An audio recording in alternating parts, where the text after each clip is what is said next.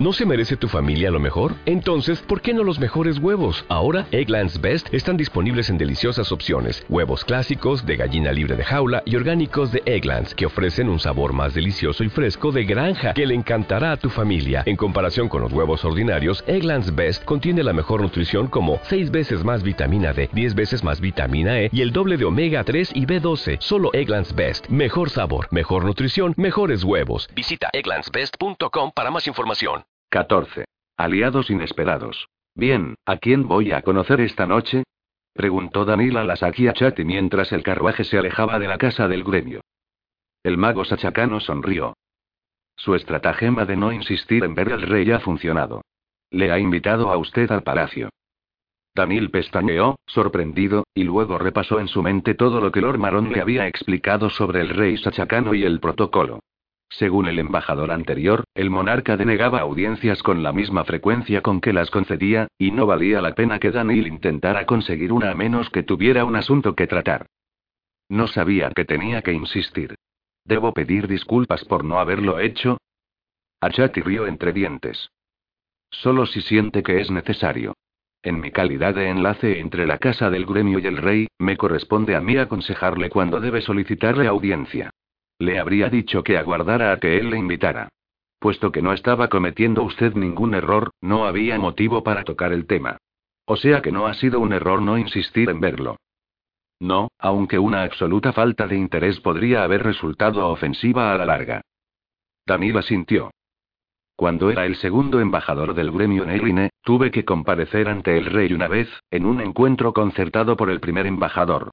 Después, solo debía pedirle audiencia cuando surgieran cuestiones importantes, y el primer embajador se ocupaba de casi todas.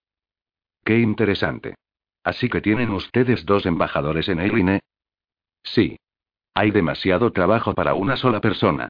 Por algún motivo acabamos dedicando tanto tiempo a asuntos relacionados con el gremio y la magia como a otros que no tenían nada que ver.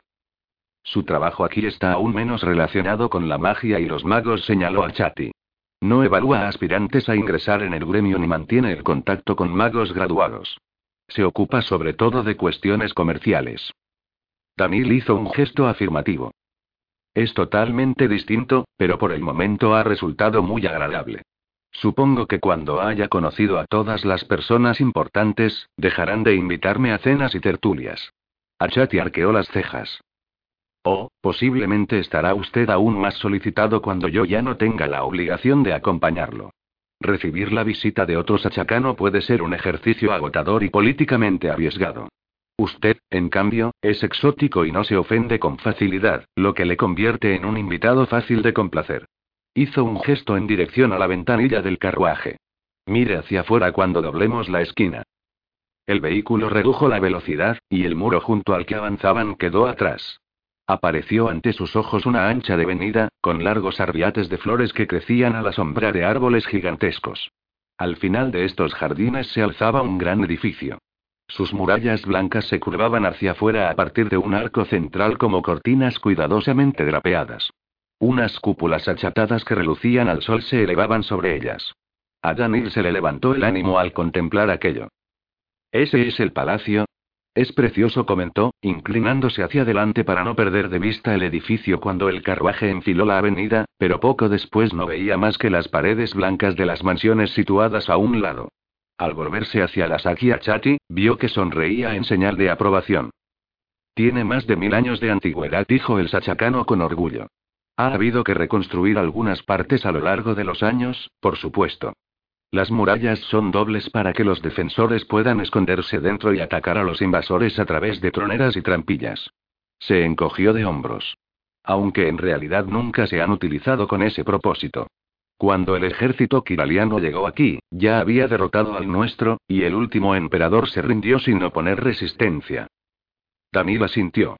Eso lo había aprendido en sus clases de historia elemental cuando estudiaba en la universidad, y su investigación lo había confirmado. El tercer rey mandó que las cúpulas se recubrieran de oro, prosiguió a Chati y sacudió la cabeza.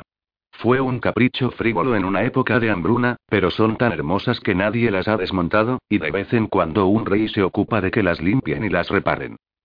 El carruaje empezó a frenar y a girar, y Danilo observó el palacio con avidez cuando apareció de nuevo.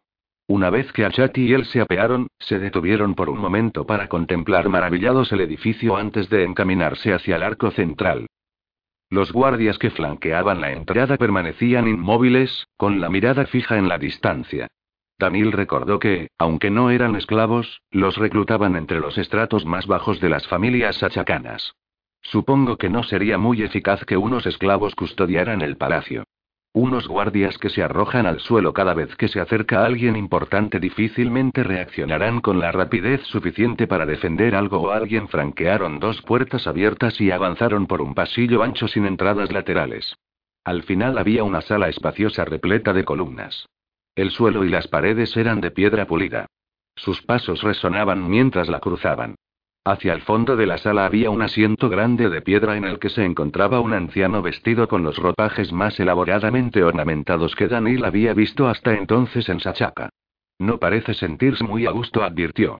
Y da la impresión de que está deseoso por levantarse a ese trono en cuanto se le presente una oportunidad. Había varios hombres de pie dispersos por la sala, solos, en parejas o en grupos de tres. Observaron en silencio a Daniel y a la Sakia Chati mientras se acercaban. A unos veinte pasos del rey, Achati se detuvo y miró a Danil. Era una señal. Achati hizo una profunda reverencia. Danil hincó una rodilla en tierra. Lord Maron le había explicado que, para los sachacanos, lo menos que cabía esperar de un individuo que compareciera ante el rey, sobre todo si era extranjero, era el gesto que se consideraba más respetuoso. Por tanto, la tradicional reverencia kiraliana y línea era lo más apropiado, pese a que los achacanos no se arrodillaban ante su propio rey. En pie, embajador Damil dijo una voz cascada. Les doy la bienvenida, a usted y a mi buen amigo, el Asaki Achati.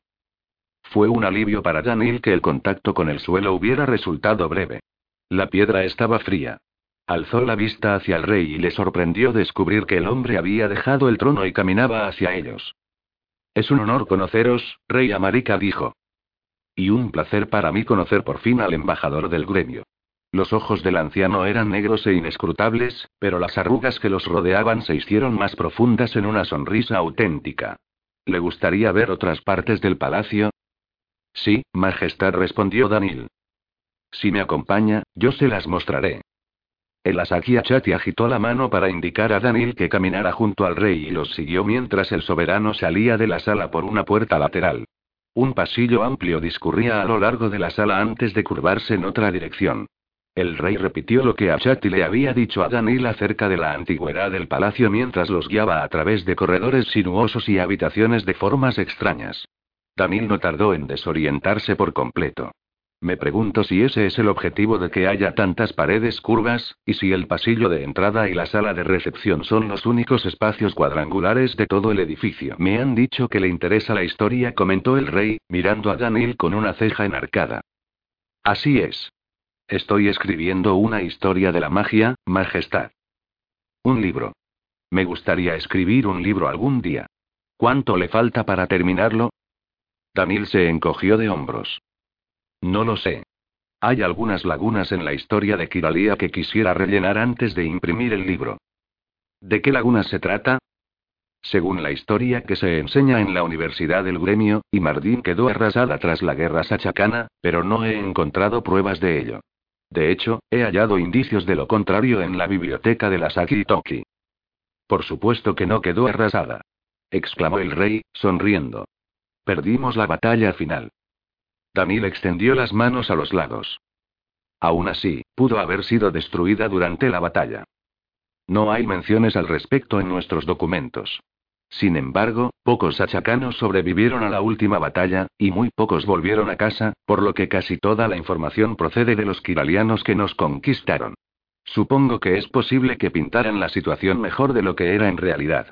El rey se encogió de hombros. En fin, ¿de dónde cree que sale esta idea de que la ciudad fue arrasada? De los mapas y los edificios, respondió Daniel. No existen edificios de hace más de 400 años, y los pocos mapas que conservamos de antes de la guerra sachacana muestran un trazado urbano completamente distinto. Entonces debería investigar los acontecimientos de hace 400 años, concluyó el rey. ¿Se libró alguna batalla en la ciudad por aquel entonces, o sobrevino un desastre, como una inundación o un incendio? Danila sintió. Hubo uno, pero pocos magos creen que fuera lo bastante devastador para arrasar la ciudad. Muchos documentos de la época fueron destruidos. Hizo una pausa, esperando que el rey no le preguntara por qué. El suceso al que se refería era la historia de Tajín, el aprendiz loco, que era también la historia de por qué el gremio había prohibido la magia negra. No podía evitar sentir cierto malestar ante la idea de recordarle al rey Sachacano que la mayoría de los magos del gremio no aprendían magia negra. Si dicho acontecimiento fue lo bastante catastrófico para reducir la ciudad a escombros, es normal que destruyera también los documentos que hubiera en la ciudad. Danila sintió. Pero el gremio no quedó destruido. He encontrado muchas referencias a la biblioteca que contenía. Según todos los testimonios, tenía un fondo considerable. Tal vez habían trasladado esos libros a otro sitio. Daniel frunció el entrecejo.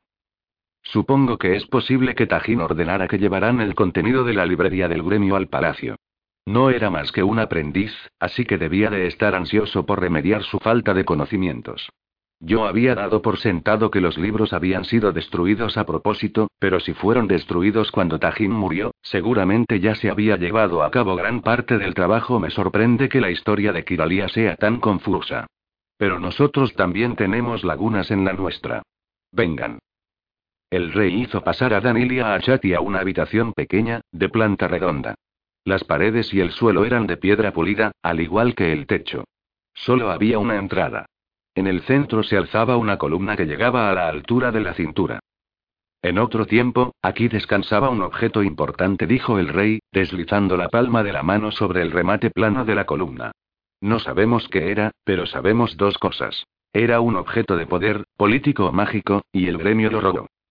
Daniel dirigió la vista al monarca y luego a la columna.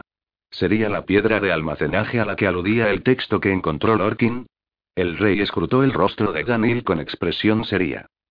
He encontrado una referencia a un artefacto sustraído de este palacio, le dijo Daniel, pero no había oído hablar de él antes de venir a Sachaca. Según la misma referencia, el objeto había sido robado a los magos del gremio que estaban aquí. El rey se encogió de hombros. Bueno, es lo que dice la tradición oral del palacio. Nuestros documentos solo mencionan que algo llamado piedra de almacenaje fue robado por un mago del gremio. Tamborileó sobre la superficie de la columna con ambas manos. Poco después de que se la llevaran, apareció el páramo. Algunos creen que el robo del talismán anuló algún tipo de protección mágica que mantenía las tierras del país fértiles y productivas. Esa sí que es una idea novedosa e interesante, dijo Daniel. Esto despertará la curiosidad de Lorkin cuando lo oiga. Me cuentan que ha habido intentos de devolver el páramo a su estado anterior, pero que no han tenido éxito. Las cejas del rey se elevaron. Oh, sí. Muchos lo han intentado. Todos han fracasado. Incluso aunque supiéramos cómo recuperar la protección que nos fue arrebatada, supongo que sería una tarea titánica para un puñado de magos. Harían falta miles. Sonrió con amargura. Y en Sachaca ya no hay miles de magos a los que apelar. Aunque los hubiera, intentar unir a los magos es como intentar evitar que salga el solo que la marea baje. Daniel movió la cabeza afirmativamente. Pero solo había un talismán, ¿verdad? A veces basta con un hombre y un poco de información para conseguir grandes cosas. El rey le dirigió una sonrisa torcida. Sí. Y a veces basta con un hombre y un poco de información para causar grandes daños. Se apartó de la columna y señaló la puerta. Usted no parece ser esa clase de hombre, embajador Daniel. Me alegra que penséis eso, contestó Daniel. El rey soltó una risita. Yo también. Venga, es hora de que le enseñe la biblioteca. Desde su asiento elevado en la parte delantera del salón gremial, Sonia veía cómo la sala se llenaba de magos. Se habían formado zonas moradas, rojas y verdes, un fenómeno bastante común últimamente. Los magos de las casas preferían sentarse con familiares y aliados a estar con sus compañeros de disciplina, lo que ocasionaba que los colores de las túnicas se mezclaran. En cambio, los magos que no pertenecían a las casas tendían a trabar amistad con quienes estudiaban la misma disciplina que ellos, lo que tenía como efecto conjunto que el público estuviera dividido en zonas integradas por túnicas del mismo color. Cuando los últimos rezagados ocuparon sus asientos, ella respiró hondo y exhaló despacio. ¿Cuál será hoy el sentido de su voto? Se dejarán llevar por el miedo a que los plebis se rebelen contra el gremio si las normas son demasiado restrictivas, o querrán abolir la regla solo para poder acudir a casas de placer y entregarse sin cortapisas a otras diversiones controladas por ladrones, o para seguir beneficiándose de sus negocios ilegales con menos riesgo de que los descubran. Sonó un gong, y al bajar la mirada, Sonia vio que Osen se dirigía con grandes zancadas al frente del salón. El murmullo de la multitud se apagó de inmediato, y cuando se impuso el silencio, la voz del administrador retumbó en la sala. Nos hemos reunido hoy para decidir si aceptamos o no la solicitud, presentada por Lord Pendel y otros, de abolir la norma que reza. Se prohíbe a magos y aprendices relacionarse con delincuentes y personajes desagradables. He llegado a la conclusión de que esta decisión debe someterse a la votación de todos los magos. Pido ahora que los partidarios de la abolición de la norma resuman sus argumentos, empezando por Lord Pendel. Este, que se encontraba de pie en un lado del salón, salió al frente. Se volvió de cara a la mayoría de los magos y comenzó a hablar. Sonia escuchó con atención. No había sido fácil convencerlo de que ofreciera una solución de compromiso al gremio, e incluso ahora tenía ciertas dudas de que fuera a hacerlo. De entrada, señaló los casos en que la norma no había cumplido su objetivo, o se había aplicado de manera injusta. A continuación, rebatió los razonamientos de quienes se oponían a la derogación de la norma. Por último, como conclusión, empezó a trazar un cuadro de un gremio más unido. Sonia frunció el ceño.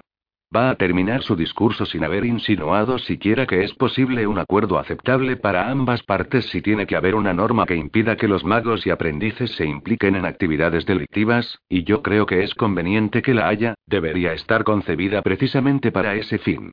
Lo que evidencian los casos que he descrito es que esta norma no es adecuada para este propósito. Es ineficaz y debería ser derogada. Supongo que el mensaje está implícito, pero de forma muy sutil pensó Sonia. Veamos ahora si Regin cumple con su parte del acuerdo mientras Lord Pendel se inclinaba ante el público y se apartaba a un lado, el administrador Osen regresó al frente del salón. Llamo ahora a Lord Regin a hablar en nombre de quienes se oponen a la abolición de la norma. Regin se acercó con paso decidido. Si el intento de Pendel de proponer una solución intermedia lo había decepcionado, no se le notaba. Se volvió hacia el público e inició su alegato. Dado lo que sabía sobre la corrupción entre los aprendices de las clases altas, Sonia no pudo evitar maravillarse ante la habilidad con que Regin eludía revelar directamente quiénes eran las víctimas y los culpables. En cambio, no tuvo el menor reparo en asegurar que dicha corrupción existía, y Sonia no oyó más que unas pocas protestas entre la multitud de magos que presenciaban el acto. Ojalá hubiera podido presentarle pruebas de los efectos permanentes que tiene la craña sobre los magos. Eso quizá nos habría ayudado a convencer a todos de la necesidad de modificar la norma en vez de abolirla. Cuando Regin se acercaba al final de su discurso, Sonia sintió que el corazón le daba un vuelco. No había propuesto una solución de compromiso. Sin embargo, mientras recapitulaba, ella cayó en la cuenta de que sus palabras encerraban el reconocimiento tácito de que la norma, tal como estaba redactada, era ineficaz. Era un cambio de postura suave, ni más radical ni más tímido que el de Pendel. ¿Lo tenía previsto, o ha cambiado de táctica al escuchar a su adversario? ¿Había planeado un enfoque distinto para cada eventualidad? Sacudió la cabeza. Me alegro de no ser yo quien está allí abajo, hablando procederemos a debatir la cuestión durante diez minutos, anunció Osen. El gong sonó por segunda vez, y de inmediato la sala se llenó de voces. Sonia se volvió para observar y escuchar a los magos superiores. Al principio, ninguno de ellos habló. Todos parecían dubitativos e indecisos. Entonces el gran Lord Balkan suspiró. Ambos bandos tienen parte de razón, aseveró. ¿Alguno de ustedes se inclina más por una postura que por la otra? Yo estoy a favor de conservar la norma, dijo Lady Vinara. No es un buen momento para relajar el control sobre los magos.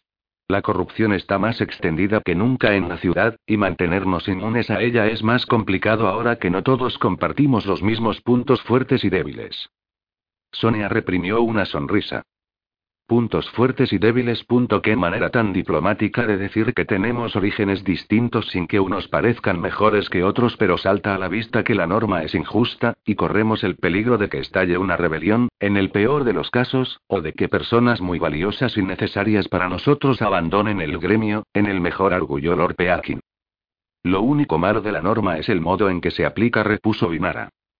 Dudo que los plebis acepten la promesa de que seremos más justos, señaló Lorelaik. Necesitan algo más contundente. Un cambio de verdad. Yo creo que la solución está en el cambio, dijo Lord Peakin, o en una aclaración. Después de todo, ¿qué es un personaje desagradable? Arqueó las cejas y miró en torno a sí. A mí me resultaría desagradable una persona que oliera mal, pero no me parecería un motivo para castigar a un mago. Se oyeron algunas risitas. Maga negra Sonia. A Sonia le cayó el alma a los pies al reconocer la voz de Callan. Dirigió la vista hacia el hombre, que se encontraba detrás del gran Lord Balkan. Sí, mago negro Callen. Respondió. Usted se ha reunido con los representantes de ambas partes. ¿Cuál es su conclusión? Los demás posaron la mirada en ella con expectación. Sonia hizo una pausa para meditar su respuesta. Soy partidaria de modificar la norma. Eliminaría la referencia a personajes desagradables, lo que no solo suavizaría las restricciones y reduciría los prejuicios contra los aprendices y magos de origen más humilde, sino que desplazaría el énfasis hacia la palabra delincuentes, que describe mejor a las personas con las que no queremos que se relacionen los miembros del gremio. Para su consternación, ninguno de los magos superiores mostró sorprendido, ni siquiera Roten. Es evidente que suponían que yo adoptaría esta postura. Espero que sea porque la consideran más justa, no porque saben que me prie en las antiguas barriadas incluso con esta modificación, el punto flaco de la norma es la ambigüedad respecto a lo que es un delincuente, o a lo que constituye una actividad delictiva, observó Lorelaik.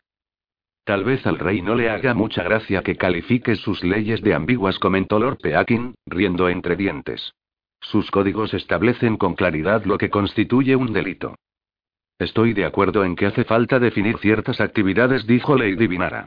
Las leyes, tal como están redactadas, no nos facilitan la tarea de evitar que los delincuentes se aprovechen de los magos que acuden a sus casas de placer, ya sea incitándolos a contraer deudas de juego, obnubilándolos con la bebida, recompensándolos con los servicios gratuitos de prostitutas o envenenándolos con craña. Si de mí dependiera, la venta de craña sería un delito. ¿Por qué la craña? preguntó Lortelano. No es muy distinta de la bebida, y estoy seguro de que a ninguno de nosotros le gustaría que el vino se declarara ilegal. Paseó la vista alrededor, sonriente, y vio que muchos asentían en señal de conformidad. La craña es mucho más perjudicial, afirmó Vinara. ¿Por qué? Ella abrió la boca y sacudió la cabeza cuando sonó el gong.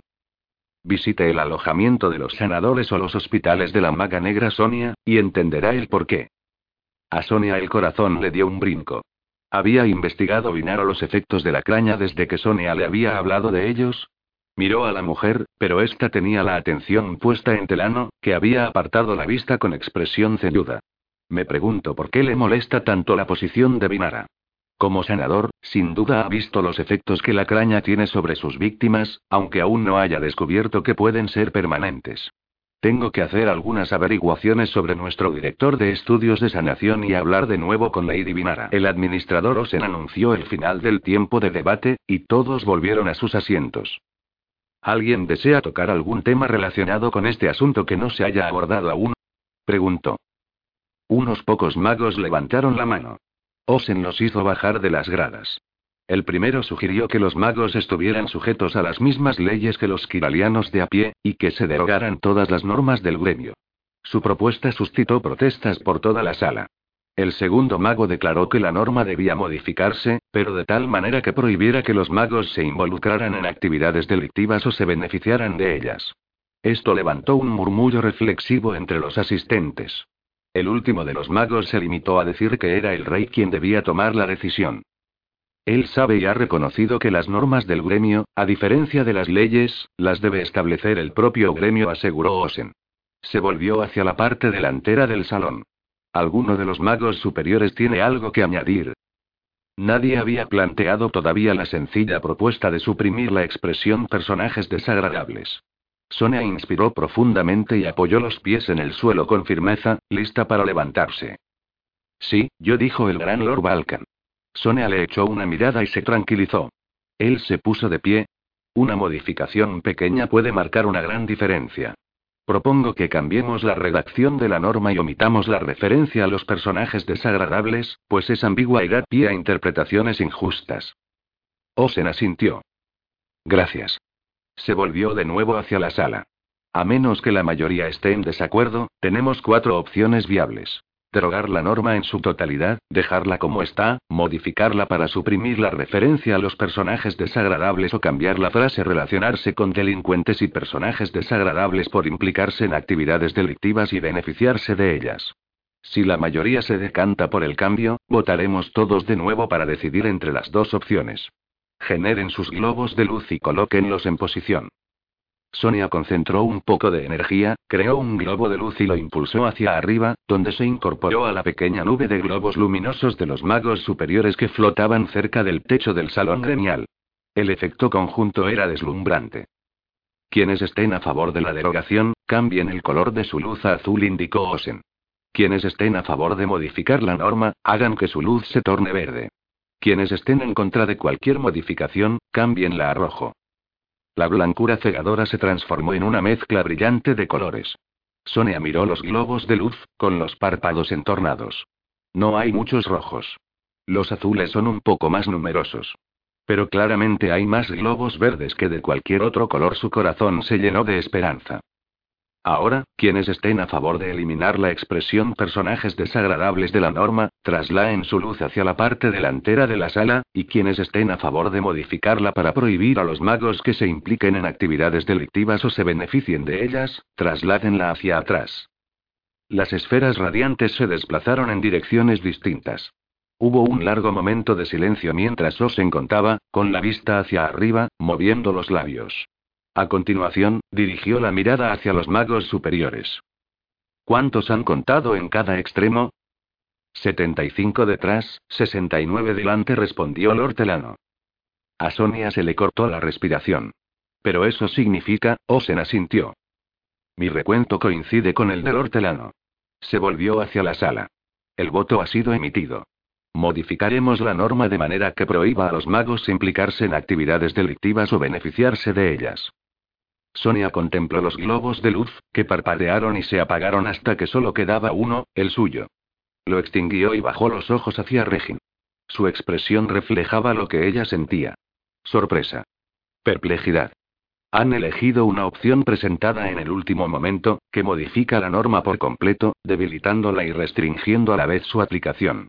Los magos y aprendices ya no podrán ser castigados por frecuentar las casas de placer, porque ya no estará prohibido que se relacionen con delincuentes. Pero la norma impedirá al menos que se involucren en actividades delictivas, que es lo que se pretendía evitar desde un principio. Regina alzó la vista hacia ella y arqueó ligeramente las cejas. Ella levantó un poco los hombros y los dejó caer. Los ojos de él se volvieron hacia otro lado, y Sonia siguió la dirección de su mirada hasta Pendel. El joven sonreía y saludaba a sus partidarios con la mano. A él le da igual, pensó Sonia. Ha obtenido un resultado mejor del que esperaba. Pero ahora Regin parece preocupado. Oh, cielos. No puedo creer que esté deseando reunirme de nuevo con él para saber qué piensa de esto. Pero tampoco se había imaginado nunca que lo consultaría y conspiraría con él. Supongo que es el precio que hay que pagar por participar en la política del gremio. De pronto uno tiene que tratar con cortesía a sus viejos enemigos. Bueno, por suerte ya todo está decidido. No tengo que volver a hablar con Regin si no quiero. Bajó la vista hacia él por segunda vez. Definitivamente parecía preocupado. Ella suspiró. Supongo que una charla más no me hará daño. 15. Visitas a medianoche. Las paredes de la habitación eran cóncavas, como el interior de una esfera. Como la cúpula del gremio, pensó Lorkin. ¿Hemos llegado ya a casa? Había una piedra grande en el suelo, en el punto más bajo de la superficie curva. Era más o menos del tamaño de un niño pequeño acurrucado, pero cuando él extendió el brazo para cogerla, descubrió que le cabía en la palma. Mientras lo sostenía en la mano ahuecada, el objeto se encogió rápidamente hasta desaparecer. Oh, no. He encontrado la piedra de almacenaje, pero he vuelto a perderla. La he destruido. Cuando los achacanos se enteren, se pondrán furiosos. Nos matarán a Danil y a mí, sin embargo, el miedo se aplacó enseguida, cediendo el paso a una sensación placentera. No, muy placentera. Como si las sábanas se deslizaran sobre su piel e intimaran de forma agradable con las partes de él que... De pronto, estaba totalmente despierto. Y otra persona estaba allí, muy, muy cerca, en cuclillas encima de él, rozándolo con su piel tersa. Un olor embriagador inundaba sus fosas nasales. El sonido de una respiración le acariciaba el oído. Él no veía nada. En la habitación reinaba una oscuridad absoluta. No obstante, de algún modo supo que aquel sonido de respiración procedía de la garganta de una mujer. Tibara. Notó que estaba desnuda, y de pronto ella apoyó su peso sobre su cuerpo. Habría debido sentirse consternado y apartarla de sí, pero pudo más su interés. Ella eligió ese momento para aprovecharse de su excitación, y él soltó un grito ahogado ante el placer inesperado que lo invadió cuando sus cuerpos se entrelazaron. Traidor le reprochó a su cuerpo. Debería detenerla. Pero no lo hizo. No es que ella esté haciéndolo en contra de su voluntad, pensó a continuación. Recordó por un momento los ratos que habían pasado hablando, lo mucho que había llegado a apreciar a la mujer inteligente y fuerte que se vislumbraba tras su actitud de sumisión forzada. Te gusta, se aseguró a sí mismo. O sea que esto no tiene nada de malo, ¿verdad? Pero cada vez le costaba más pensar. Sus pensamientos se disolvían ante las oleadas de puro placer físico. La respiración y los movimientos de ella se aceleraron, y las sensaciones se intensificaron. Lorkin dejó de esforzarse por pensar y se rindió. Entonces el cuerpo de la mujer se puso rígido y dejó de moverse. Su pecho se despegó del de Lorkin, y su espalda se arqueó hacia atrás. Él sonrió. Vaya, eso demuestra que también está disfrutando. Ella profirió un grito amortiguado. ¿Amortiguado? De pronto, una luz fuerte lo deslumbró. Él entornó los párpados mientras se le acostumbraba la vista, y entonces se percató de dos cosas. La primera fue que una mano estaba tapándole la boca a Tibara. La segunda fue que no se trataba de Tibara. Otra mujer se alzaba sobre él y la desconocida, y él la reconoció con un sobresalto. Ella era Tibara. Pero tenía el rostro crispado en una expresión feroz. Estaba batallando por sujetar a la desconocida, que no dejaba de emitir chillidos apagados ni de forcejear. Unas gotas de algo tibio cayeron sobre el pecho de Lorkin. Bajó la vista. Era un líquido rojo, y un hilillo de él se deslizaba por el costado de la desconocida. Sangre. Una sensación de frío se apoderó de todo su cuerpo, y el espanto le infundió fuerzas. Con un empujón, se quitó de encima a Tibara y la desconocida y pugnó por alejarse. La esclava, a punto de caerse de la cama, soltó la boca de la desconocida, que rodó hasta yacer de lado y clavó la mirada en los ojos de Tibara. Tú. Pero, él debe morir. Eres, escupió sangre, tosiendo y apretándose el costado con las manos. Su semblante se llenó de odio, a pesar de que estaba debilitándose a ojos vistas. Eres una traidora a tu pueblo, espetó. Te dije que no dejaría que lo mataras. Deberías haber hecho caso de mi advertencia y haberte marchado. La mujer abrió la boca para replicar, pero se tensó, presa de un espasmo que le contrajo los músculos. Tibara la agarró del brazo. Se muere, comprendió Lorkin. No sé qué está pasando, pero no puedo dejar que muera sin más. Proyectó magia para envolver a Tibara con ella, la empujó a un lado, subió a la cama de un salto y estiró el brazo hacia la moribunda. Notó que su fuerza y su magia se veían contrarrestadas con facilidad por otra energía, que hizo añicos la sujeción mágica y lo envió rodando hasta que llegó al borde del lecho y cayó sobre el duro suelo. Se quedó tendido sin moverse, aturdido. Tiene poderes. Tibara tiene poderes mágicos. No es lo que finge ser. Y. Ay. Lo siento, Lord Lorkin. Cuando alzó la vista, vio a Tibara de pie ante él. Se volvió hacia la otra esclava, que yacía inmóvil con la espalda hacia él. Miró de nuevo a Tibara. ¿Cuán fuerte debe de ser? La observó, dubitativo. ¿Es una maga negra sachacana? Pero aquí no se enseña magia a las mujeres. Bueno, tal vez lo harían si necesitaran una espía, esa mujer estaba a punto de matarte, le informó ella.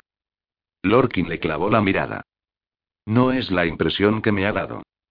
Ella sonrió, pero sin el menor rastro de humor. Pues es cierto. La han enviado para eso. Tiene suerte de que yo haya llegado a tiempo para pararle los pies. Está loca, pensó Lorkin. Por otro lado, también era una maga de poder indeterminado. Sería más seguro razonar con ella que intentar pedir ayuda. Y tal vez sus razones resultarían más convincentes si él no hubiera estado en el suelo, medio tumbado, sin ropa. Se puso en pie lentamente. Ella no movió un dedo para impedírselo. Lorkin vio que la mujer apuñalada tenía la vista fija en el cielo. O en algún punto más lejano. Pero no está viendo nada. Ni volverá a ver jamás se estremeció. Retrocedió hasta la túnica y otras prendas que los esclavos habían lavado y colgado en la pared, listas para usarse, y cogió los pantalones. Tenía una mancha de sangre en el pecho. Se limpió con un paño que los esclavos dejaban cada noche, junto con agua y una jofaina, para que se lavara por la mañana. Por tu actitud escéptica deduzco que no has oído hablar de la muerte del amante, dijo Tibara. Es una técnica de magia superior. Cuando un hombre o una mujer alcanza el clímax del placer mientras hace el amor, su protección natural contra la magia invasiva se debilita, y la persona queda expuesta a que la despojen de toda su energía, y de su vida. Los hombres achacanos saben de la existencia de la muerte del amante y son muy cautelosos al respecto, pero no saben cómo se hace. Por lo visto antes lo sabían, pero perdieron dicho conocimiento cuando dejaron de enseñar magia a las mujeres. Tú eres mujer, señaló Lorkin mientras se enfundaba los pantalones. ¿Cómo es que sabes magia? Ella sonrió. Los hombres dejaron de enseñar magia a las mujeres. Pero las mujeres no. ¿Tú también sabes cómo se hace eso de la muerte del amante? Su libreta y el anillo de sangre de su madre estaban sobre la mesa. Él cogió la sortija mientras estiraba la mano hacia la sobretúnica, esperando que ella solo viera este último movimiento, y la sujetó en el puño cerrado al tiempo que se vestía. Acto seguido, recogió su libreta y se la guardó en el bolsillo interior, dejando que el anillo cayese dentro al mismo tiempo. Sí, aunque no es mi método de asesinato preferido. Posó la vista en la desconocida. Lorkin siguió la dirección de su mirada y contempló el cadáver. Si Tibara conoce un método de magia superior, hay muchas posibilidades de que conozca otros. Y de que sea mucho, mucho más poderosa que yo quien eres en realidad. Obviamente no eres una esclava auténtica. Soy una espía. Me han enviado para que te proteja. ¿Quién te ha enviado? No puedo decírtelo. Pero, sea quien sea, ¿me quiere con vida? Sí. Miró a la mujer muerta. La, la has, esto, matado para salvarme. Sí. Si no la hubiera encontrado aquí contigo, el cadáver sería tuyo, no de ella. Suspiró. Te pido disculpas. Cometí un error. Creía que estabas fuera de peligro. Al fin y al cabo, me dijiste que no tenías la intención de acostarte con esclavas. No debí creerte. Él notó que le ardían las mejillas. No tenía la intención de hacerlo. No estabas intentando detenerla precisamente. Estaba oscuro. Creía que, se contuvo. Tibara no era quien él imaginaba. Era una maga negra, una espía, y acababa de reconocer que tenía métodos de asesinato preferidos. Quizá no sería una buena idea revelarle que se sentía atraído por ella. Además, no estoy seguro de que la persona que es en realidad me atraiga, después de todo Tibara tenía los ojos más oscuros que nunca. Los entornó. ¿Qué es lo que creías? Él desvió la vista pero luego se obligó a sostenerle la mirada. Que ella era otra persona. Estaba medio dormido. Creía que estaba soñando. Tus sueños deben de ser de lo más interesantes y placenteros, observó ella. Ahora, recoge tus cosas. ¿Mis cosas? Todo lo que no quieras dejar aquí. ¿Me voy? Sí. Echó otro vistazo a la muerta. Cuando las personas que la han enviado se enteren de que no ha conseguido matarte, enviarán a alguien más para que termine el trabajo. Y también a alguien para que acabe conmigo. Aquí no estaremos a salvo ni tú ni yo, y te necesito con vida. ¿Irá, el embajador Danil? No es un objetivo, contestó ella con una sonrisa. ¿Por qué estás tan segura? Porque no es el hijo del hombre que los contrarió. Lorkin se quedó de una pieza. Tenía razón mi madre, estaba convencida de que alguien me guardaría rencor por lo que mi padre y ella habían hecho. Tibara se acercó a la puerta. Date prisa. No tenemos mucho tiempo. Él nos movió. ¿Debo creer lo que me dice? ¿Tengo otra alternativa? Sabe magia negra. Seguramente puede obligarme a irme con ella. Y si me quiere muerto, ¿por qué me ha salvado la vida? A menos que eso sea mentira, y haya matado a una esclava inocente para convencerme de algo, entonces recordó la expresión de la desconocida cuando vio a Tibara. Pero, él debe morir, había dicho. Eso confirmaba que tenía intención de matarlo. Eres una traidora a tu pueblo, le había dicho también a Tibara. ¿Con su pueblo se refería al pueblo sachacano? De pronto, los temores de su madre le parecieron demasiado reales. Al menos parece que Tibara quiere mantenerme con vida. Si me quedo aquí, ¿quién sabe qué puede pasar? Bueno, Tibara cree que otra persona intentará matarme. Estaba en un aprieto. Pero recordó lo que había decidido en la vista. Si se metía en un lío, fuera el que fuese, tenía que salir de él por sí solo. Sopesó las opciones que tenía y se decantó por la que esperaba que fuera la mejor. Paseó la mirada por la habitación. ¿Necesitaba algo más? No. Ya tenía el anillo de su madre. Se acercó a Tibara. Ya llevo encima todo lo que necesito. Vio que ella asentía, se volvía hacia la puerta y se asomaba al pasillo. Bueno, ¿a quién dices que contrarió mi padre exactamente? Tibara puso los ojos en blanco. Ahora no hay tiempo para explicaciones. Sabía que dirías eso. Pero te lo explicaré más tarde. Interpretaré eso como una promesa, dijo él. Ella frunció el ceño, se llevó un dedo a los labios para que callara y, tras hacerle señas para que la siguiera, salió silenciosamente a los corredores oscuros de la casa del gremio. En otros tiempos, Ceri podía recorrer tramos conocidos del camino de los ladrones sin luz. Era poco probable que se topara con un cuchillo en la oscuridad, pues solo quienes contaban con el permiso de los ladrones utilizaban la red de pasadizos que discurrían bajo la ciudad, y, debido a la tregua entre los ladrones, en el camino no se cometían asesinatos sin autorización previa. Los días de la tregua habían pasado, y ahora cualquiera que se atreviera podía desplazarse por el camino. Este se había vuelto tan peligroso que muy pocos se atrevían, lo que, irónicamente, hacía que las zonas desiertas fueran más seguras. Por otro lado, las historias sobre roedores descomunales y monstruos disuadían de explorar el camino a todos menos a los más audaces. Aún así, no lo recorrería sin una luz, pensó Ceri mientras se acercaba a una esquina. El corazón le latía a un ritmo incómodamente rápido desde que habían entrado en el camino. No se tranquilizaría hasta que lo abandonaran. Asomó la cabeza por detrás de la esquina, levantó la lámpara y un gran alivio lo inundó al ver que no había nadie en el túnel que tenía delante. Entonces cayó en la cuenta de que lo que había tomado por el recodo siguiente era en realidad un montón de escombros que obstruía el túnel. Ceri suspiró y volvió la vista atrás, hacia Gol. Otro bloqueo dijo. Gol arqueó las cejas. La última vez no estaba. No. Ceri alzó la mirada hacia el techo. Torció el gesto al ver una grieta entre los ladrillos. Ya nadie se ocupa del mantenimiento de este sitio. Tendremos que dar un rodeo. Retrocedieron por donde habían venido, y Ceri torció a la derecha por un pasadizo. Gol vaciló antes de seguirlo. ¿No estamos? Preguntó. Acercándonos mucho a Ciudad Slig. Lo interrumpió Ceri. Sí. Más vale que no hagamos mucho ruido. Los Slig habían sido una pandilla de golfillos callejeros que se habían refugiado en los pasajes subterráneos cuando su sector de las barriadas había sido derruido para construir calles y edificios nuevos. Se habían instalado bajo tierra y solo salían a la superficie para robar comida. De algún modo habían conseguido sobrevivir, crecer y reproducirse en la oscuridad, y ahora defendían su territorio con singular ferocidad. El ladrón que operaba en la zona situada encima de Ciudad Slig había intentado tomar el control sobre ellos. Su cadáver y los de sus hombres habían aparecido en un desagüe de las cloacas unos días después. Después de eso, las personas que vivían encima habían empezado a dejar comida junto a las entradas conocidas de los pasadizos con la esperanza de ganarse a los Slig. En cada boca de túnel, Ceri sostenía la lámpara en alto y examinaba los ladrillos de las paredes.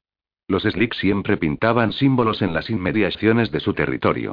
Ceri no dejó de buscar señales de ellos hasta que Gold y él se hubieron alejado de los dominios de los ciudadanos de los bajos fondos.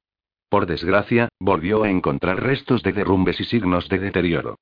Sin embargo, pronto llegaron a la antigua entrada a los pasadizos de debajo del gremio. Aunque la entrada había quedado destruida tras la invasión y Chandy, Ceri se había encargado de que se excavara un túnel nuevo. Como precaución, había incorporado accesos falsos y trampas ingeniosas para ahuyentar a los exploradores. Tras pararse a escuchar y a mirar para asegurarse de que nadie los observaba, franqueó sigilosamente la entrada correcta, seguido por Gol. Buena suerte, dijo Gol cuando se detuvo junto al hueco en la pared en el que solía esperar mientras Ceri visitaba a Sonia. Lo mismo digo, respondió Ceri. No hables con extraños. El hombretón soltó un resoplido y levantó la lámpara para examinar el hueco. Tras apartar unas telas de farén, se sentó en la repisa y bostezó. Ceri dio media vuelta y se alejó por los pasadizos que discurrían bajo el recinto del gremio. Al igual que buena parte del camino de los ladrones, aquellos túneles estaban muy deteriorados. En realidad, su estado nunca había sido bueno, salvo en las partes en que el gran Lora Karin había realizado reparaciones. Sin embargo, el hermético mago no había podido agenciarse mucho material de construcción, pues habría despertado sospechas, por lo que había reutilizado ladrillos de otras partes del laberinto para restaurar las paredes. La raíz del problema, que residía en la humedad y la poca firmeza del suelo, nunca había sido resuelta. Estoy seguro de que el gremio preferiría cegar los túneles. Los arreglaría yo mismo, pero creo que al gremio no le haría mucha gracia sorprender a un ladrón reparando sus pasadizos subterráneos.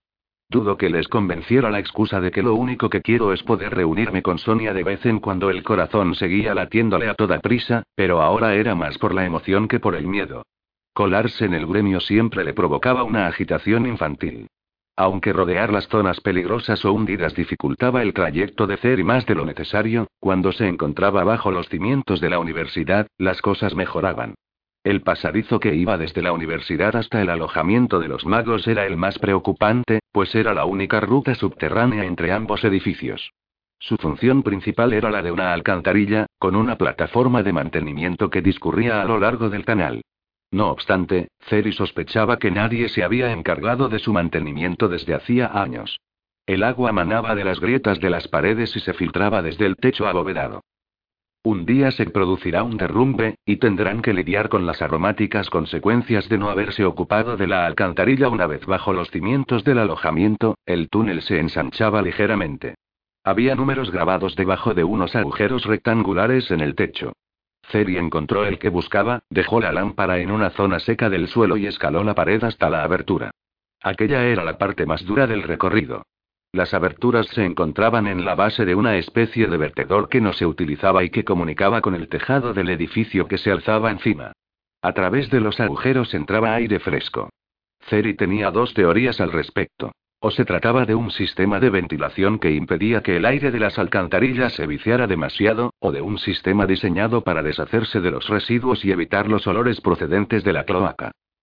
El interior era muy reducido, pero seco, por fortuna. Él ascendió despacio, tomándose su tiempo y deteniéndose a descansar durante un buen rato. Un día seré demasiado viejo para hacer esto. Entonces tendré que entrar por las puertas del gremio. O Sonia tendrá que venir a verme a mí. Por fin llegó frente al muro situado en la parte posterior de los aposentos de Sonia. Él había retirado hacía tiempo los ladrillos de una parte de la pared, dejando al descubierto los paneles que había detrás. Acercó el ojo al pequeño agujero que había practicado en la madera. La habitación del otro lado estaba desierta y a oscuras. Era lo habitual a aquellas horas de la noche. Ceri agarró con cuidado y sigilosamente las asas que había fijado a la parte de atrás de un panel, lo levantó y lo hizo girar a un lado. El panel chirrió levemente al soltarse. La próxima vez tendría que traer un poco de cera para arreglar eso, pensó. Atravesó la abertura y colocó el panel en su sitio. Lo enorgullecía y complacía que Sonia nunca lo hubiera visto entrar así. Ella se negaba a saber cómo entraba o salía de sus aposentos. Cuanto menos supiera, mejor para los dos. Ir allí no suponía un riesgo mortal para Ceri, pero sabía que las consecuencias no serían buenas para ella si alguien descubría aquellas visitas, lo que aguaba la satisfacción que él sentía, como un niño travieso, por haber llegado hasta sus aposentos sin ser visto. Hizo algunos ruidos deliberados, topando con muebles y pisando una tabla del suelo que sabía que crujía, y se puso a esperar. Pero ella no salió del dormitorio. Ceri se acercó a la puerta y la entreabrió. La cama estaba hecha. No había nadie en la habitación. La decepción extinguió la emoción que le quedaba tras el trayecto. Se sentó. Era la primera vez que no la encontraba en sus aposentos. Nunca se me había pasado por la cabeza que ella podría haber salido. ¿Y ahora qué hago? ¿La espero? Pero si regresaba acompañada la situación sería un poco violenta. Él no tendría tiempo de escapar por el vertedor. Y el conducto era un lugar demasiado incómodo para aguardar a que ella volviera. Soltó una maldición entre dientes, se puso de pie de nuevo y registró silenciosamente sus muebles. En un cajón encontró lo que buscaba. Papel y una pluma. Arrancó una esquina de una hoja de papel y, tras dibujar en ella un diminuto cerini, el roedor al que debía su nombre, la deslizó bajo la puerta del dormitorio. Acto seguido, se dirigió hacia los paneles y emprendió el largo camino de vuelta a casa. El esclavo que recibió a Danil en la puerta de la casa del gremio se humilló ante él con más presteza de lo habitual. Sin embargo, el historiador estaba demasiado embebido en los numerosos descubrimientos emocionantes que había hecho para fijarse en lo que le decía el hombre. Durante el trayecto de regreso desde el palacio, había anotado en su libreta todo lo que recordaba sobre lo que el rey le había contado de la historia sachacana, pero cuando caminaba por el pasillo le vinieron a la memoria detalles que había olvidado. Tengo que sentarme a ponerlo todo por escrito. Creo que va a ser una noche larga. Me pregunto si Achati podría concederme una tarde tranquila mañana, ¿qué ocurre aquí? En la sala maestra, una multitud de esclavos recubría el suelo, con los cuerpos tendidos formando un abanico con la puerta como centro. El esclavo que lo había recibido se había unido a ellos. Era un espectáculo tan surrealista que Daniel se quedó sin habla por un momento. Levantaos ordenó. El grupo se puso en pie despacio, como un solo hombre. Daniel vio a varios esclavos de ambos sexos a quienes no conocía. Algunos llevaban ropa resistente para trabajar al aire libre, y otros tenían manchas que parecían de comida en sus delantales de cuero. ¿Qué hacéis todos aquí? preguntó. Los esclavos se miraron entre sí y clavaron la vista en el esclavo portero, que se encorvó como si las miradas le pesaran. Lord, Lord Lorkin, ah, ah, ah. Daniel sintió que el corazón le daba un vuelco y empezaba a latirle a toda velocidad. Solo algo terrible justificaba un miedo tan extremado. ¿Qué le ha pasado?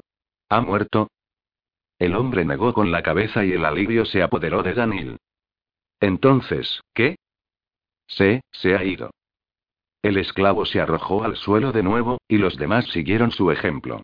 Irritado, Daniel respiró hondo y se obligó a mantener la serenidad mientras hablaba. ¿A dónde se ha ido? No lo sabemos, dijo el esclavo portero, con voz ahogada, pero, ha dejado, en su habitación. Ha dejado algo en su habitación. Seguramente una carta en la que explica el motivo de su marcha. Y, por alguna razón, los esclavos creen que me enfadaré. ¿Habrá decidido regresar a Kiralia en un arrebato? Levantaos, ordenó de nuevo. Todos. Volved a vuestras ocupaciones. No, esperad. Los esclavos habían empezado a ponerse de pie apresuradamente. Quizá tenga que interrogarlos. Quedaos aquí. Tú señaló al esclavo portero, ven conmigo. El hombre palideció y siguió a Daniel en silencio a través de la casa del gremio hasta los aposentos de Lorkin. Había varias lámparas encendidas en la sala principal, y una que aún ardía en el dormitorio. Lord Lorkin, dijo Daniel, suponiendo que no obtendría respuesta. Si Lorkin había anunciado que se iba, no era probable que estuviera allí. Aún así, Daniel se acercó a la puerta del dormitorio y echó un vistazo al interior. Lo que vio le heló la sangre. Una sachacana desnuda yacía allí, con el cuerpo torcido, de manera que tenía la cara orientada hacia arriba pero la espalda vuelta hacia él. Sus ojos contemplaban el techo con una mirada vacía. Las sábanas que la rodeaban estaban cubiertas de manchas rojas, algunas de ellas relucientes por la humedad. Daniel vislumbró una herida en su espalda. Se volvió rápidamente y miró al esclavo portero con severidad. ¿Qué ha pasado aquí? El hombre se encogió. No lo sé. Nadie lo sabe. Pero si dice que no sabe qué ha sucedido, tampoco sabrá si Lorkin es el responsable. ¿Quién es ella? preguntó Daniel en cambio. Riva. ¿Es una de las esclavas de esta casa? Ese sí. ¿Ha desaparecido alguien más? El hombre frunció el entrecejo y acto seguido abrió mucho los ojos. Tibara. ¿Otra esclava? Sí, como Riva. Una esclava doméstica. Daniel miró de nuevo a la muerta, pensativo. ¿Había tenido algo que ver la tal Tibara con el asesinato, o había corrido la misma suerte? ¿Riva y Tibara, se llevaban bien? inquirió Daniel. ¿Alguien las ha visto hablar entre ellas? No, no lo sé. El hombre bajó la vista al suelo. Se lo preguntaré a los demás. No dijo Daniel. Tráeme a los esclavos. Pídeles que se coloquen en fila en el pasillo, aquí delante, sin hablar. El hombre se alejó a toda prisa. Supongo que ya habrán tenido tiempo de confabularse para discurrir alguna coartada o excusa, pero no podrán modificar su versión de lo ocurrido. Tendría que enviarle un mensaje a la Sakia Chati sin demora. Los esclavos pertenecían al rey. Daniel ignoraba si el asesinato de una de ellas sería o no causa de consternación, pero la marcha de Lorkin lo era, sobre todo si se lo habían llevado contra su voluntad. O si había matado a la esclava. Sin duda Achati interrogará en persona a los esclavos. Seguramente les leerá la mente. Es posible que decida ocultarme información, así que tengo que averiguar todo lo que pueda antes de que él llegue. Se puso derecho cuando un escalofrío le recorrió la espalda.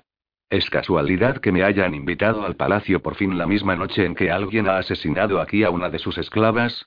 ¿La había matado Lorkin? Lo dudaba, aunque desde luego era lo que parecía. ¿Lo había hecho en defensa propia? Sea como fuere, debería buscar pruebas antes de que aparezcan los hombres del rey. Entró en la habitación y contempló el cuerpo. Aparte de la herida, había una sarta de gotas rojas a lo largo de un corte poco profundo que tenía en el brazo. Interesante. Parece un indicio del uso de magia negra. Se obligó a tocar la piel del muslo de la mujer para explorarla con los sentidos. En efecto, el cadáver había sido despojado de su energía. No cabía duda de que alguien había utilizado la magia negra. Lo invadió un profundo alivio. No puede haber sido Lorkin entonces, ¿por qué se había esfumado? ¿Lo había hecho prisionero un mago negro sachacano? De pronto, Daniel sintió náuseas. Cuando Sonia se entere, pero podía evitarse. Si él conseguía localizar a Lorkin a tiempo, no habría malas noticias que transmitir, solo una historia con final feliz. O eso esperaba. Tenía que encontrar a Lorkin cuanto antes. Unos sonidos en el pasillo le indicaron que los esclavos habían llegado para que los interrogara. Daniel suspiró. Tal como había imaginado, aquella iba a ser una noche larga, pero no por los motivos que él habría preferido. Segunda parte. 16. Cazador. Sonia sostuvo las vendas sucias en el aire con magia y lanzó un destello de calor hacia ellas. Estallaron en llamas y pronto quedaron reducidas a cenizas. El olor a tela quemada mezclado con un tufo empalagoso a carne cocinada impregnó el aire. Ella dejó que la ceniza cayera en un cubo que tenía en la habitación con esta finalidad, y calentó con magia un poco de aceite aromático en un plato hasta que su perfume penetrante prevaleció sobre los olores más desagradables. Una vez terminada la limpieza de la sala de reconocimiento tras la visita del último paciente, ella esforzó su voluntad para abrir la puerta. El hombre que entró, de mediana edad y baja estatura, le resultaba familiar. El corazón le dio un brinco cuando lo reconoció. Ceri musitó. Echó un vistazo rápido a la sala, aunque sabía que allí no había nadie más. ¿Qué haces aquí? Él se encogió de hombros y se sentó en una de las sillas para los pacientes y sus familiares. He ido a tus aposentos en el gremio y no estabas. Podrías haber vuelto mañana por la noche, dijo ella. Si alguien lo reconocía y denunciaba su visita al gremio, todos sabrían que ella había mantenido contacto con un ladrón. Aunque eso ya no contraviene las normas aún así, les parecería sospechoso, pues ella había insistido en cambiar la norma hacía muy poco. Si la gente llegaba a creer que ella utilizaba el hospital como un lugar donde reunirse con ladrones, todo lo que había conseguido allí podía irse al garete. Irónicamente, Ceri corría más peligro de que lo reconocieran en el hospital que en el gremio. Sonia dudaba que algún mago aparte de Rotten se acordara de Ceri después de tantos años, y en cambio era posible que algunos de los pacientes del hospital tuvieran tratos con él y le explicaran a alguno de los sanadores o ayudantes quién era el hombre con el que estaba hablando Sonia. Es un asunto que no puede esperar, le aseguró Ceri. La miró impasible. Su expresión seria le confería un aspecto muy distinto al del golfillo de la calle con el que ella se juntaba cuando era niña. Parecía demacrado y triste, y Sonia sintió una punzada de compasión. Seguía afligido por la muerte de su familia. Ella respiró hondo y exhaló lenta y silenciosamente. ¿Cómo lo llevas? Él subió los hombros de nuevo. Bastante bien. Me mantengo ocupado rastreando por la ciudad a una maga renegada. Ella parpadeó por un momento y luego no pudo evitar sonreír. Así que una renegada, ¿eh? Sí. En efecto, es un asunto que no puede esperar, se reclinó en su asiento. Adelante. Cuéntamelo desde el principio. Él asintió. Bueno, todo comenzó cuando mi cerrajero afirmó que alguien había abierto las cerraduras de mi guarida con magia. Mientras continuaba con su relato, ella lo observó con atención. Cada vez que mencionaba a su familia hacía un gesto de dolor, y la mirada se le llenaba de angustia. En cambio, cuando hablaba del cazaladrones le brillaban los ojos y se le tensaba la mandíbula. Esta búsqueda no solo le permite distraerse del dolor de la pérdida, sino también satisfacer su afán de venganza. Por último, le refirió con aire triunfal cómo había visto a la extranjera abrir la caja de seguridad con magia. Una mujer repitió. De piel oscura, como los longmarianos, y cabello negro lacio. Tenía voz de persona mayor, pero no se movía como una anciana. Y hablaba con un acento extranjero que yo no había oído antes. Apostaría a que no procede de ninguna de las tierras aliadas. ¿Sachacana? No. Habría identificado su acento. Sonia reflexionó sobre las palabras de Ceri. No había nadie en el gremio que encajara con esa descripción. Quizá él estaba equivocado y la mujer era de Lonmar. Los lonmarianos tenían la tez oscura y mantenían ocultas a sus mujeres, por lo que era posible que Ceri estuviera tan poco acostumbrado a ver lonmarianas que ella le hubiera parecido de una raza distinta. Por otro lado, los hombres de Lonmar no permitían que sus mujeres aprendieran magia. Si ella tenía poderes innatos que se habían desarrollado espontáneamente, los lonmarianos se habrían visto obligados a enseñarla a controlarlos. Pero después de eso, no sabemos con certeza qué les hacen los lonmarianos a las magas. Suponemos que simplemente les prohíben practicar la magia, pero es posible que bloqueen sus poderes. Tal vez esta maga haya huido de su país para evitarlo de ser así, resultaba extraño que hubiera decidido ir a Imardín. Sin duda sabía que las condiciones de la alianza obligaban al gremio a respetar las leyes de Lonmar respecto a las magas. Si la encontraban, tenían que repatriarla. Pero tal vez Ceri había adivinado sus motivos. Los libros. Si había escapado para gozar de la libertad de aprender y usar la magia, y Mardin sería el lugar al que acudiría con toda seguridad para obtener información sobre el tema. Pero los libros de magia no salen baratos. ¿Roba dinero a los ladrones que mata, o es una asesina a sueldo? Por otro lado, aunque según Ceri alguien había abierto la cerradura de su guarida por medio de la magia, no había dicho que hubiesen matado a su familia valiéndose de alguna técnica mágica. Quizá ella solo ofrecía sus servicios como maga y no como asesina. Sonia arrugó el entrecejo. ¿Por qué estás tan seguro de que esa mujer y el cazaladrones son la misma persona? Si no lo son, ella trabaja para el cazaladrones, o bien hay dos renegados ahí fuera. Cuando la atrapéis, podréis leerle la mente y averiguarlo. ¿Interrogaste al librero después? Él sacudió la cabeza. Lo necesitamos, a él y su tienda, para tender otra trampa. Le relampaguearon los ojos. Pero la próxima vez estarás conmigo y juntos le echaremos el guante a la renegada. Sonia frunció el ceño. Ojalá fuera posible, pero en la actualidad no soy libre de corretear por la ciudad a mi antojo, Ceri. Tengo que pedir permiso para ello, si no es para ir a los hospitales. Él dejó caer los hombros con una desilusión casi infantil. Se quedó meditabundo. Tal vez si la atrajera aquí de alguna manera, Dudo que quiera acercarse a los magos del gremio, y los hospitales están repletos de ellos. A menos que te encargues de que todo se marche en una noche, y corramos la voz de que hay libros sobre sanación mágica guardados aquí. Tendría que explicarles por qué, y para eso mejor le cuento al gremio lo de la renegada y dejo que sean ellos quienes la encuentren. ¿No puedes inventarte otra razón? Sonia suspiró. Dudaba qué hacer y le importara que le atribuyeran o no el mérito de desenmascarar a una renegada y ayudar al gremio a capturarla. Solo quería vengarse. Además de evitar ser la siguiente víctima del cazaladrones.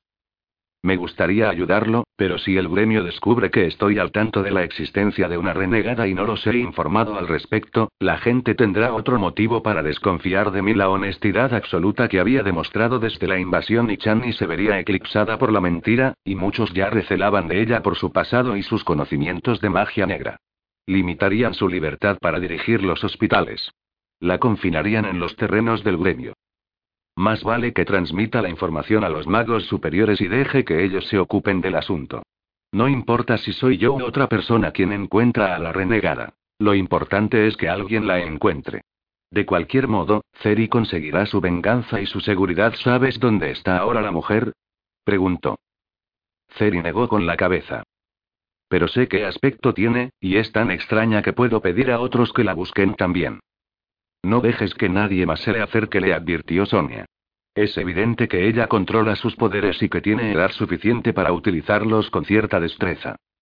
Oh, no es muy distinta de cómo eras tú con Vino Ceri, torciendo los labios en una sonrisa forzada. Puede que hace muchos años quisieras matar a algún ladrón que otro, pero nunca llegaste al extremo de darles caza y griega. Oh. Desvió la mirada, y de pronto su expresión se tornó sombría. O matar a sus familias, terminó ella la frase en su fuero interno, llena de empatía hacia su amigo. Tengo que pensarlo, pero seguramente acabaré diciéndoselo al gremio y dejando la caza en sus manos. No. Protestó él. Lo estropearán todo, como hicieron contigo. O pondrán en práctica lo que aprendieron de aquella experiencia y abordarán este caso de otra manera. Él puso mala cara. De una manera muy diferente, espero. ¿Estás dispuesto a colaborar con ellos? inquirió ella, dirigiéndole y sosteniéndole la mirada. Él hizo una mueca y suspiró. Tal vez. Sí. Supongo que tengo que hacerlo. No me queda otro remedio, ¿verdad? En realidad, no. Dime cómo pueden ponerse en contacto contigo. Ceri exhaló otro suspiro. ¿Podrías consultarlo con la almohada antes de contárselo a nadie? De acuerdo, respondió ella con una sonrisa. Lo decidiré antes del turno de esta noche. Si no recibes noticias mías, el gremio llamará a tu puerta. Los ojos del esclavo de la cocina se habían desorbitado en cuanto él había entrado en la habitación y había visto el cadáver, y habían permanecido así durante todo el interrogatorio de Daniel. No obstante, el hombre había respondido con tranquilidad y sin vacilar.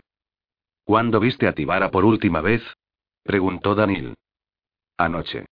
La adelanté en el pasillo. Se dirigía hacia estos aposentos. ¿Te dijo algo? No. ¿Viste algo fuera de lo habitual en ella?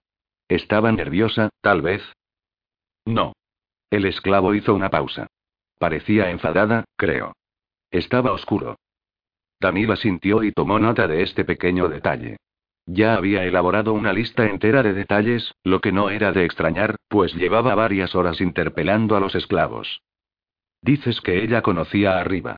¿Alguna vez las viste reñir o comportarse de un modo extraño? Reñían, sí. Tibara le decía constantemente arriba lo que tenía que hacer. Arriba eso no le gustaba. Tibara no tenía derecho. Pero, en fin, el esclavo se encogió de hombros. Son cosas que pasan.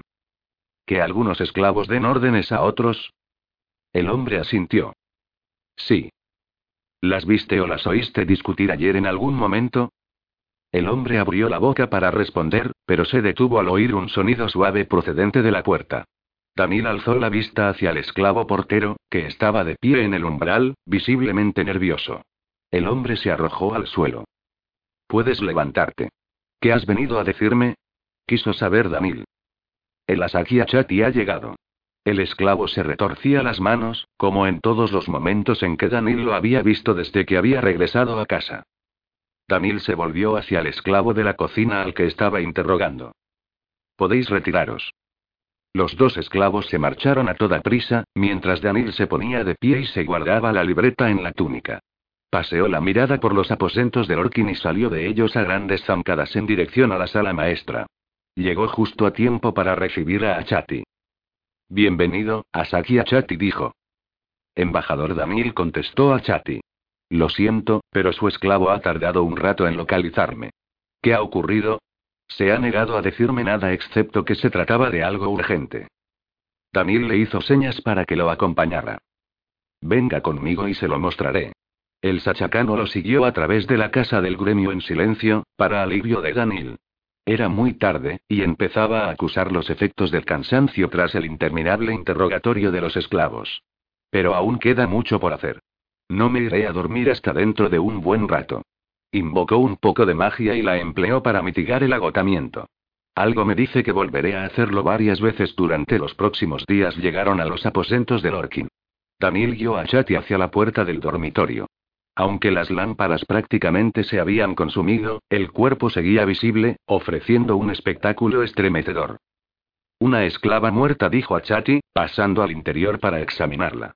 Entiendo que esté preocupado. Por decirlo suavemente. Lo ha hecho su. Achati hizo un gesto con el que abarcaba los aposentos. No. El cadáver está vacío de energía. Quien la haya matado ha utilizado magia de, magia superior, y Lorkin no está adiestrado en ella. Achati le echó una mirada fugaz, frunció el entrecejo y tocó el brazo laxo de la mujer. Aunque el gremio no quería que los achacanos supieran que muy pocos magos kiralianos conocían los secretos de la magia negra, Danil no tenía por qué hacerles creer que todos la dominaban. ¿No les parecería inverosímil que Lorkin, por ser un mago de baja categoría, aún no la hubiera aprendido? Les extrañaría más saber que yo tampoco sé utilizarla en efecto, dijo a Chati, retirando la mano con una mueca de desagrado, pero eso significa que quien la haya matado tiene conocimientos de magia negra. También ha desaparecido una esclava llamada Tibara. He interrogado a la mayoría de los esclavos de aquí, y creo que ella es la principal sospechosa. En vez de expresar sorpresa, como Daniel había supuesto que haría, Achati adoptó un aire de preocupación. ¿Les ha leído la mente? No. Los magos del gremio no tenemos permitido leer la mente de nadie sin la autorización de los magos superiores. Achati enarcó las cejas. Entonces, ¿cómo sabe que dicen la verdad? Los esclavos creían que iba a leerles la mente, así que dudo que hayan inventado una historia falsa o preparado sus respuestas antes de que yo empezara a interrogarlos. Les he pedido que esperaran en el pasillo en silencio, para que no pudieran hacerlo cuando cayeran en la cuenta de que no iba a leerles la mente. Sus testimonios coinciden, por lo que no creo que hayan mentido. El sachacano se mostró intrigado. ¿Pero qué podía averiguar usted interrogando los que no pudiera averiguar yo leyéndoles la mente? Tal vez nada. Daniel sacó su libreta y sonrió. Pero interrogarlos puede tener algunas ventajas. No lo sabremos hasta que comparemos los métodos. Esto pareció divertir a Achati. ¿Les leo la mente ahora para comprobar cuál es mejor, o prefiere contarme lo que ha averiguado? Daniel miró el cadáver. Sería mejor que se lo contara, para ahorrar tiempo. ¿Está de acuerdo conmigo en que esto parece un asesinato no premeditado? Achati asintió. Me he enterado de que Tibara y Riva, la muerta, discutían a menudo. Al parecer, Riva estaba bajo las órdenes de Tibara y quería ser la esclava personal de Lorkin el día que llegamos, pero Tibara ocupó su lugar. Ambas habían trabajado para el Asaki Tikako, y algunas esclavas de su casa solían enviarles mensajes, aunque cada una tenía contactos distintos. Como no recibían mensajes de esclavas de otras casas, creo que lo más probable es que Tibara haya llevado a Lorkin allí. Achati frunció el ceño. Antes de ir a buscarlo allí tenemos que estar seguros. ¿Es posible que se lo haya llevado otra persona? Lorkin no ha recibido otras visitas. Si se lo han llevado contra su voluntad, el raptor tiene que ser un mago poderoso. Si no, Daniel se encogió de hombros. Debe de tratarse de alguien muy persuasivo. Achati suspiró y movió afirmativamente la cabeza. Si la tal Tibara tiene conocimientos de magia superior, probablemente no es una esclava de verdad. Debe de ser una espía. ¿Una espía de quién? preguntó Daniel. No lo sé. Achati torció el gesto.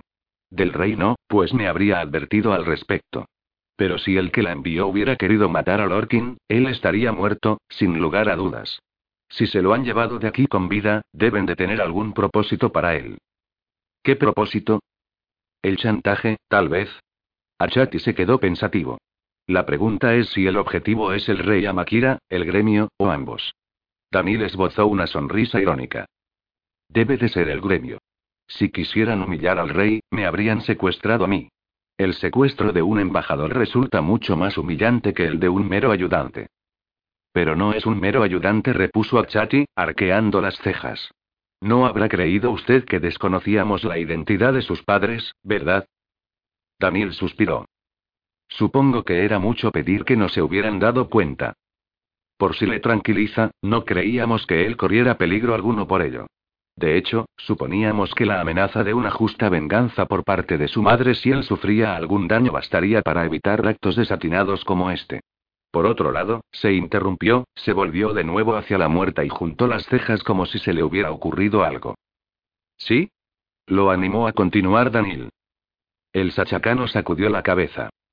Se sabe de otro grupo que secuestra personas, pero no ganaría nada con llevarse a Lorkin, pues no es el tipo de víctima que suelen elegir. No. Iremos a la casa de la Sakitikako.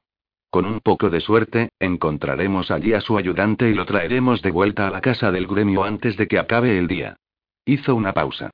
Aunque quizá prefiera deshacerse usted del cuerpo de la esclava antes. Danila sintió en señal de conformidad.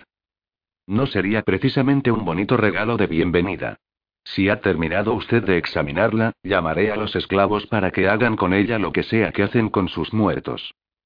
Como ya no necesitaban la guarida nueva para tenderle una trampa al cazaladrones, Ceri había ordenado que precintaran el lugar y se había instalado con Gol en el piso situado encima del almacén, junto a la antigua muralla de la ciudad. Ceri no le había comentado nada de Gol sobre su conversación con Sonia hasta aquella mañana.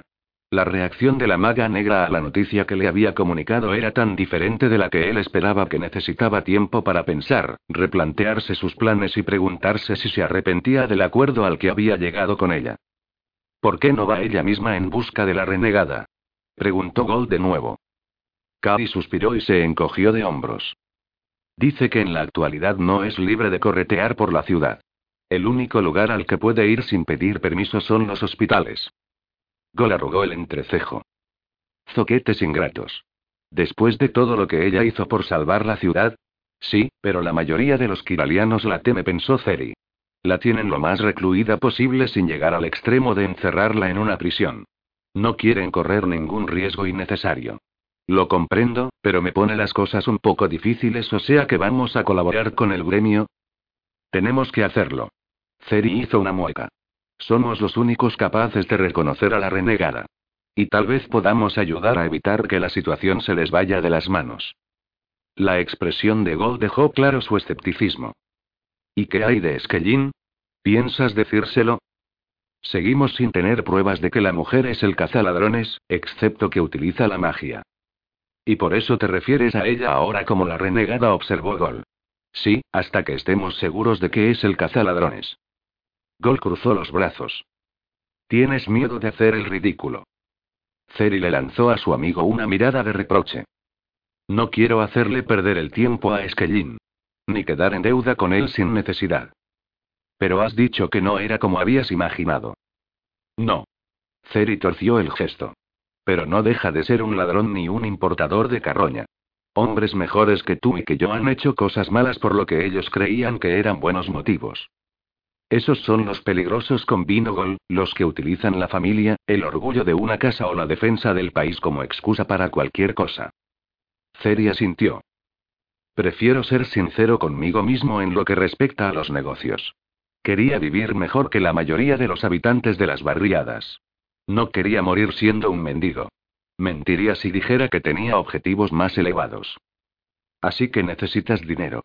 Y para obtenerlo, tienes que ser poderoso. Y, a menos que uno sea un miembro de las casas, no hay manera de volverse poderoso por medios honestos. Lo esencial es sobrevivir, que es lo que creo que está haciendo Skellin. Según él, el intento de importar carroña era una manera de consolidarse como ladrón. Ha dado resultado. Ceri exhaló un suspiro. Así es. Y no le remuerde tanto la conciencia como para dejar el negocio. Pero aseguró que lo haría. Eso me lo creeré cuando lo vea.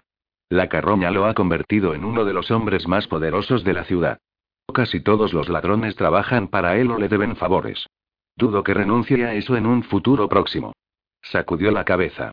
No voy a arriesgarme a verme envuelto en todo eso si no es imprescindible. Gol soltó un resoplido. Eres demasiado inteligente para dejarte manipular por él, Ceri. El ladrón miró a su amigo y guardaespaldas. ¿Crees que debería decírselo? El hombretón frunció los labios. Si tu intuición te dice que no lo hagas, no. Pero si tenemos dificultades para encontrar a la renegada, supongo que sería interesante ver qué es capaz de hacer Skellin. Se encogió de hombros. Tal vez no gran cosa. O tal vez revelaría lo poderoso que es en realidad. ¿Te preocupas por tu familia? Entonces, ¿por qué darles solo huevos ordinarios cuando pueden disfrutar de lo mejor? Eggland's Best, los únicos huevos con ese delicioso sabor fresco de granja, además de la mejor nutrición, como 6 veces más vitamina D, 10 veces más vitamina E y 25% menos de grasa saturada que los huevos regulares, además de muchos otros nutrientes importantes. Así que, dales los mejores huevos. Eggland's Best, mejor sabor, mejor nutrición, mejores huevos.